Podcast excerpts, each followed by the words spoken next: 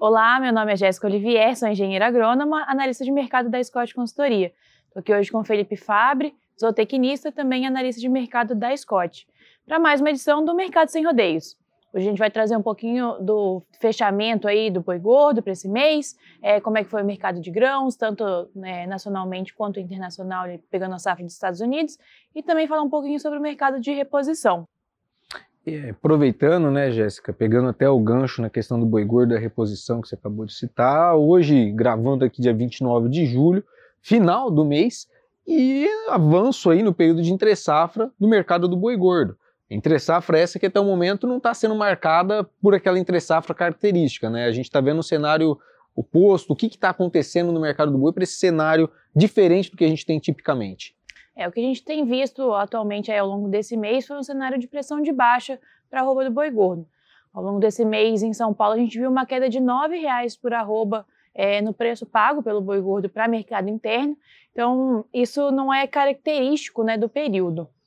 O que, que, a gente tem visto? Que as escalas das indústrias alongaram bastante, a gente tem visto muito boi é, entrando já é, a partir de contrato, né? Então, muito contrato a termo com as indústrias frigoríficas.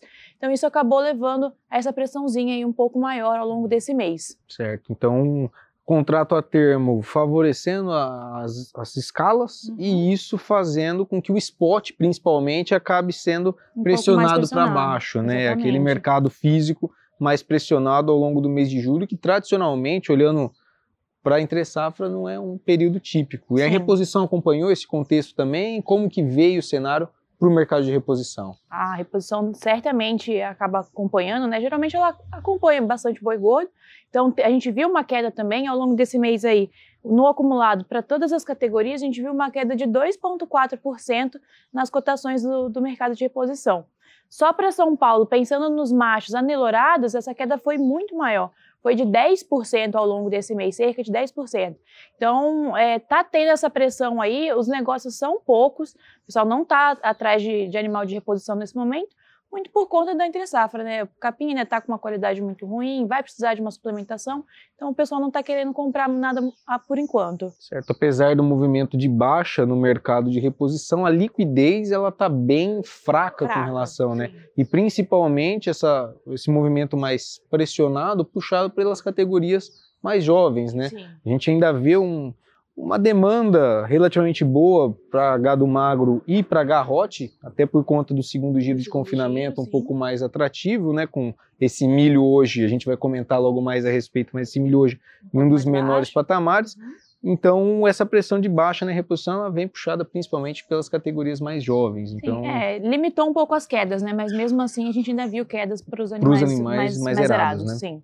Entendi. Bom, quanto ao milho, soja, o que, que você trouxe para a gente, Fê? Com relação ao milho, como a gente já comentou, estamos falando hoje de um dos patamares mais acessíveis com relação a preço para compra aqui no mercado brasileiro.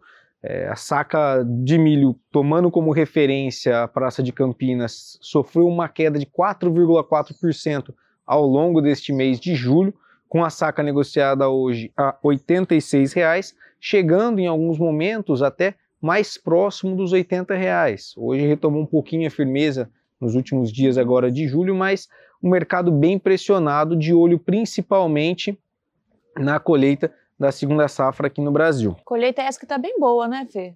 Colheita hoje ela está bem avançada. A gente teve dentro do final do ano de 2021 um plantio de soja dentro da sua janela ideal e isso uhum. acabou deixando a janela de plantio para o milho de segunda safra de maneira ideal. E aí o clima contribuiu bastante também com o desenvolvimento das lavouras no centro-oeste. Então, só para a gente ter uma ideia, a gente é, tem hoje aqui no Brasil quase 60% das lavouras já colhidas, contra no ano passado cerca de 42%. Então, um avanço de 18 pontos percentuais com relação ao mesmo período do ano anterior. Então há uma entrada de milho muito forte no mercado agora, e quando a gente fala de uma entrada muito forte, estamos falando de quase 88 milhões de toneladas chegando na praça neste momento, e isso tem levado a uma pressão de baixa neste mercado, apesar de fundamentos no mercado internacional que limitam esse cenário. Tá? A gente tem hoje nos Estados Unidos as condições das lavouras semana a semana sendo revisadas para baixo com relação a, a questão de é, boas e, e excelente, excelentes lavouras, então isso tem levado a preocupações com relação à oferta norte-americana. E também é, temos ainda a questão da guerra russo-ucraniana. Então, esse é um outro ponto que a gente tem que manter no, no radar. radar. Tá? Uhum. Então, em curto prazo, se a gente for parar para analisar e trazer já uma expectativa, o milho tem fundamentos mais altistas com essa questão, principalmente das lavouras norte-americanas, mas a pressão de baixa deve seguir puxado principalmente pelo nosso mercado doméstico e pelo incremento na oferta de milho com o avanço da colheita de segunda safra. Então, essa primeira quinzena de agosto e até mesmo talvez até meados de setembro, os preços do milho devem trabalhar mais frouxos aqui no país. Aí vai depender muito agora, é, a partir de outubro, novembro, já fazendo uma análise um pouco mais longa, a gente vai depender muito da questão dos estoques finais aqui no país que tem estado em menores patamares e do clima também com relação ao plantio da safra de verão. É, eu acho que os preços do milho também em relação aos Estados Unidos, né?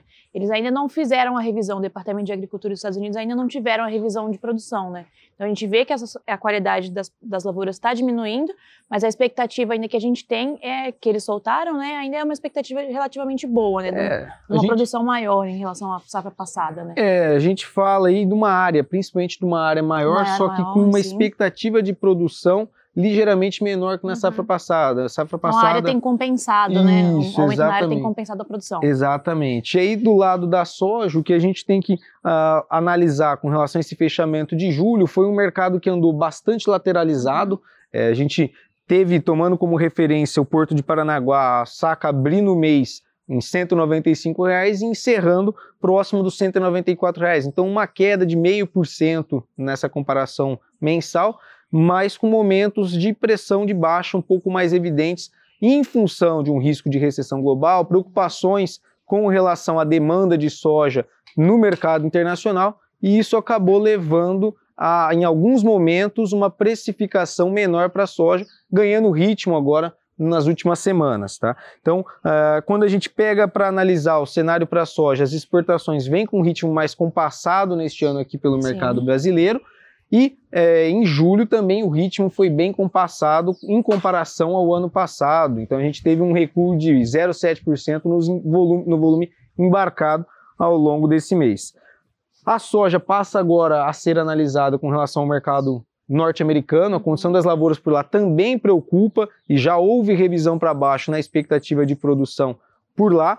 E essa é, expectativa de produção ela deve ser novamente revisada para baixo. Então para o curto prazo, olhando aí a primeira quinzena de agosto, a gente deve seguir com um mercado mais lateralizado e até mesmo com alguma firmeza nas cotações em função desses fundamentos relacionados à piora nas condições das lavouras por lá. Provavelmente uma redução na expectativa de produção nos Estados Unidos. Só para fechar, Jéssica, expectativa no mercado do boi, o que, que a gente tem olhando para essa primeira quinzena de agosto?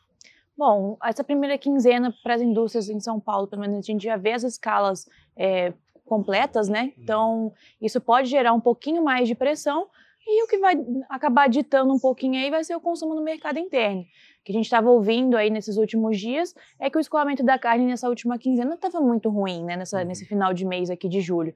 Então, isso pode acabar melhorando um pouquinho, pensando é, na, na, reposição de estoque do varejo. Então, a gente pode ver essa carne escoando um pouquinho melhor, recebimento de salário. Então, geralmente esse período é um pouquinho melhor para o consumo, né? Então, isso pode acabar ditando aí um pouquinho e, limitando as, as quedas para o boi gordo. É, lembrando que a exportação vem num ritmo muito positivo, muito bom, né? Sim. Então, a expectativa fica de melhor melhora, até porque tivemos agora a aprovação é, de auxílios governamentais que devem estimular o consumo. Nós temos nessa primeira quinzena também Dia dos Pais é, no radar, então isso tudo pode favorecer o mercado doméstico e talvez dar uma enxugada com relação a essas escalas que estão mais alongadas com essa boiada a termo. E isso é o, o, fator que a gente tem que seguir no radar para ver a precificação no mercado do boi gordo. Bom, pessoal, por hoje era, era isso. Cobrimos tudo, né? Muito obrigado a todos. É, é... Só lembrando, o Confina Brasil vai sair para sua terceira rota. Vai começar ali no oeste do Mato Grosso e centro-sul de Rondônia, no dia 8 de agosto.